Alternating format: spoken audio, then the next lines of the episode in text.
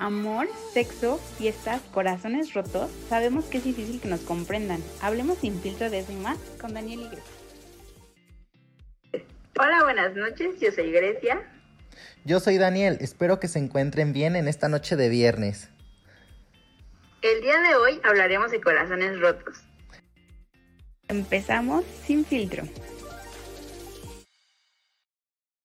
Oye Grecia, ¿y para esto qué es un corazón roto?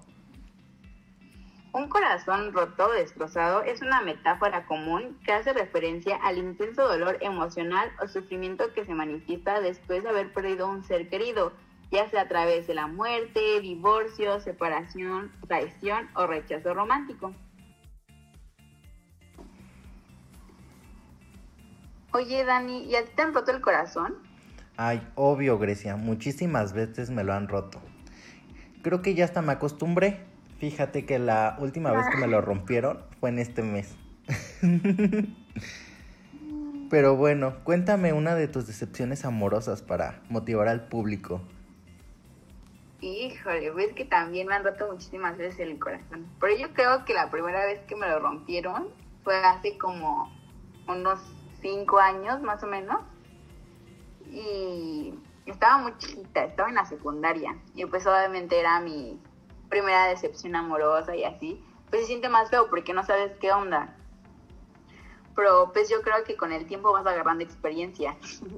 Sí, yo creo que no es el tiempo, sino es olvidar con otras personas. Puede ser una opción.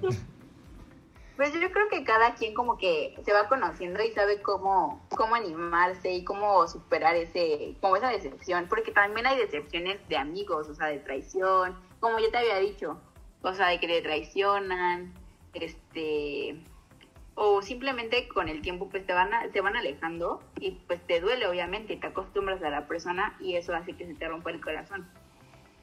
Claro, yo creo que todos hemos sufrido una decepción y no solo amorosa, sino por el hecho de, que algún familiar te falle, alguna amistad como comentas.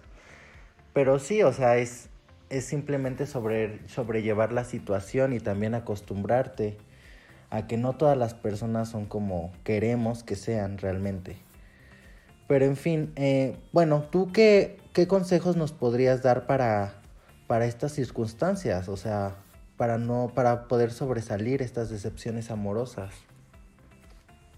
Pues obviamente todo lleva un proceso y es válido mm, desahogarte, llorar, pero un ratito. Yo digo que para superar una decepción o un corazón roto, este es mantener tu mente ocupada, distraerte y salir con tus amigos, leyendo un libro, acomodando tu casa. No sé, el chiste es mantenerte ocupado, pues para igual no pensar tanto en esa decepción y pues deprimirte más. Claro, yo siento que más que nada es estar pensando en otras cosas y no estar pues ahí viendo su foto de Facebook o de Instagram, ver si ya subió estados. Yo siento que en primera instancia cuando te rompen el corazón y no es recíproca la relación, lo primero que tendrías que hacer sería como sacar esa persona de tu vida y de tus redes sociales por un tiempo, para que tú también puedas darte el lugar para conocerte más a ti y aprender a quererte más a ti, que es una de las cosas que más importa. Exactamente, o sea, siento que como tú dices ahora, en nuestra época, pues existen pues las redes sociales. Y como tú dices, es válido bloquear a esa persona, no saber de esa persona este por un tiempo, pues para poderla superar. Porque es más difícil cuando estás viendo sus cosas, eh, o que ya subió fotos con otra persona, y pues te duele más. Este, no sé, muchísimas cosas. O cuando van juntos a la escuela o al mismo o mejor dicho, cuando van mucho a los mismos lugares, ¿no? Que te lo encuentras, que lo estás viendo, entonces eso no te da como ese tiempo para procesar el eh, ese duelo, ¿no? Fíjate que sí. Yo tuve una relación que me pasó de que íbamos en el mismo salón. Ay, no fue lo peor del mundo. Te lo juro que frecuentarnos, vernos diario, es de lo más fuerte que te puedas imaginar. Y más si quieres superar a esa persona y está ahí presente todo el tiempo. O sea, como que cuesta más trabajo.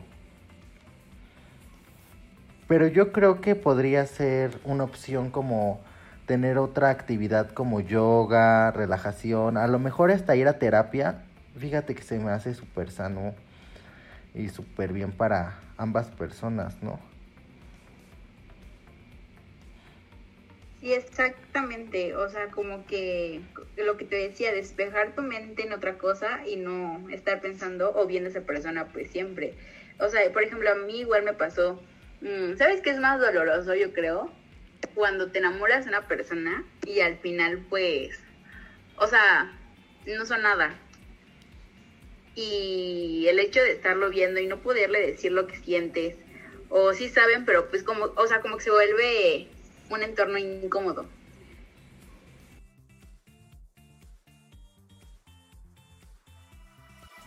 Regresamos con más sin filtro. En esta sección contestaremos cada una de sus preguntas totalmente anónimas. Empezamos sin filtro. Ok, la primera pregunta es, ¿cómo puedo superar a una persona con la que ya vivía? Uy, Grecia, fíjate que es muy difícil el poder superar a una persona con la que vivías, pero no es imposible. Porque, pues con una persona que ya vives, compartes cierto estilo de vida, eh, estás todo el tiempo con ella, comparten grupos de amistades, eh, familia. Entonces siento que es un tanto complicado, pero yo creo que la respuesta más conveniente sería que empezaras a a relacionarte con gente nueva que no tenga nada que ver con ese círculo, con las personas que tú vivías, o sea, estar habitualmente en cambio constante. Y más que nada, el saber conocerte a ti, buscarte una actividad, eh, si puedes hacer, no sé, fútbol, yoga, eh, alguna actividad física, también ayuda bastante. Más que nada es, eh, no es olvidar, es intentar eh, ya no estar en ese círculo y pensar en, en esa persona que te está haciendo daño o que te hace sentir mal. A ver, la siguiente pregunta dice, si mi ex está en mi grupo de amigos, ¿qué sigue? Mm, pues mira, yo siento que no es fácil estar con una persona que está en tu mismo círculo y que quieres olvidar porque pues independientemente de todo pues está ahí viéndote. Entonces yo siento que lo mejor que puedes hacer es que es no hacer las cosas más complicadas, sino hacer que sea incómodo. O sea, sin miradas asesinas ni mucho menos, simplemente ser tú con tus amigos. Puedes ser amable, para, pero también tienes que marcar como cierta distancia para que no se confunda, ¿sabes? De que vas a regresar con él o ciertas señales que puedan significar otra cosa. Simplemente portarte neutral.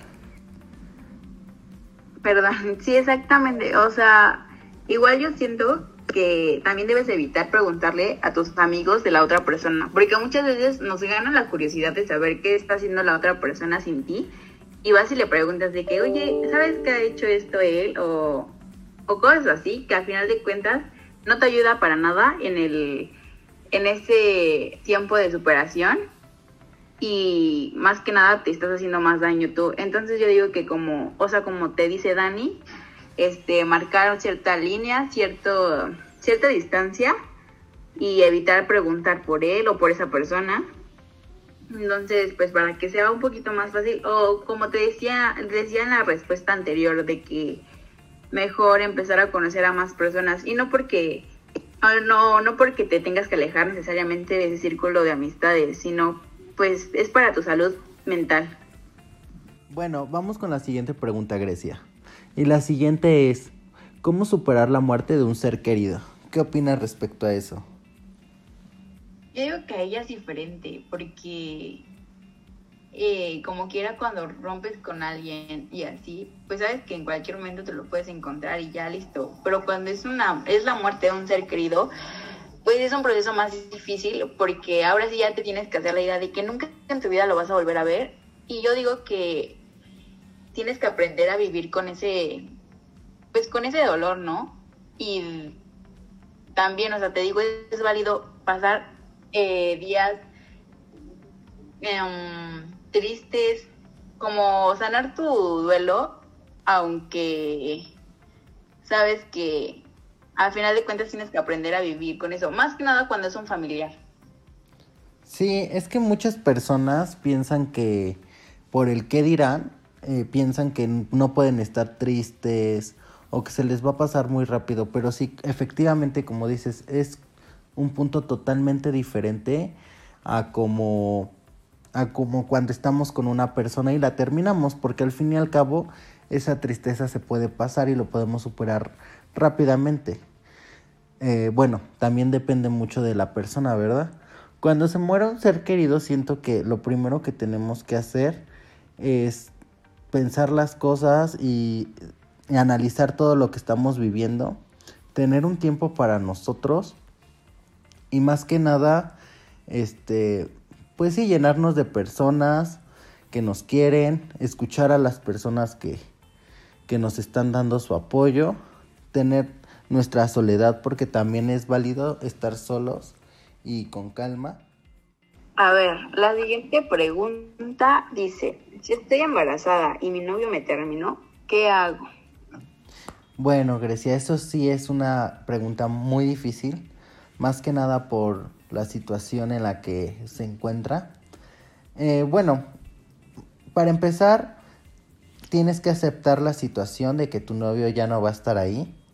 Y si estás embarazada y acabas de vivir eh, esto, esta ruptura, lo primero que tendríamos que hacer es asimilar la situación de la mejor forma posible. O sea, no se te va a acabar el mundo simplemente porque pues tu novio ya no está. Yo siento que lo más conveniente es saber si vas a, tener a tu bebé o no. Siento que en este punto de la vida ya es muy pedo de quien sea si quiere tener a su bebé o no. Esa es una decisión muy personal. Y pues más que nada, si quieres, si, si quieres y necesitas ayuda, pues podrías pedirla. O sea, porque pues no por pena o por otra cosa vas a dejar que tu familia o tus amigos te dejen de apoyar. También es válido mostrar que pues te da miedo esa situación, pero si decides tenerlo y, y continuar con eso, necesitas pues el apoyo de tu familia y de tus amigos y no negarte tampoco y saber que podrás valerte por ti misma. Ahora como se les dice a las mamás luchonas, eh, puedes tener un bebé pues sin estar con alguien y también eso puede que te ayude a, a pensar en otras cosas y no estar pensando en, en tu ex. El que no sea tu pareja, pues no implica que pueda ser tu padre. O sea, independientemente de si está o no contigo, pues no quiere decir si se hace responsable o no. en las circunstancias que no se haga responsable, yo creo que lo primero que tendrías que hacer es empezar a ver si, si tú quieres tener a tu bebé y si tú te vas a hacer responsable. Bueno, Grecia, hasta aquí nuestras preguntas del día de hoy. Cuéntanos, ¿de qué tratará nuestro siguiente programa? Bueno, el siguiente programa vamos a estar hablando sin filtro de la comunidad LGBTI e inclusión social. Entonces, pues como siempre, mándenos sus preguntas de ese tema eh, a nuestras redes sociales para que el próximo, el próximo programa puedan salir y las respondemos. Perfecto, terminamos con este programa y recuerden, hablemos sin filtro.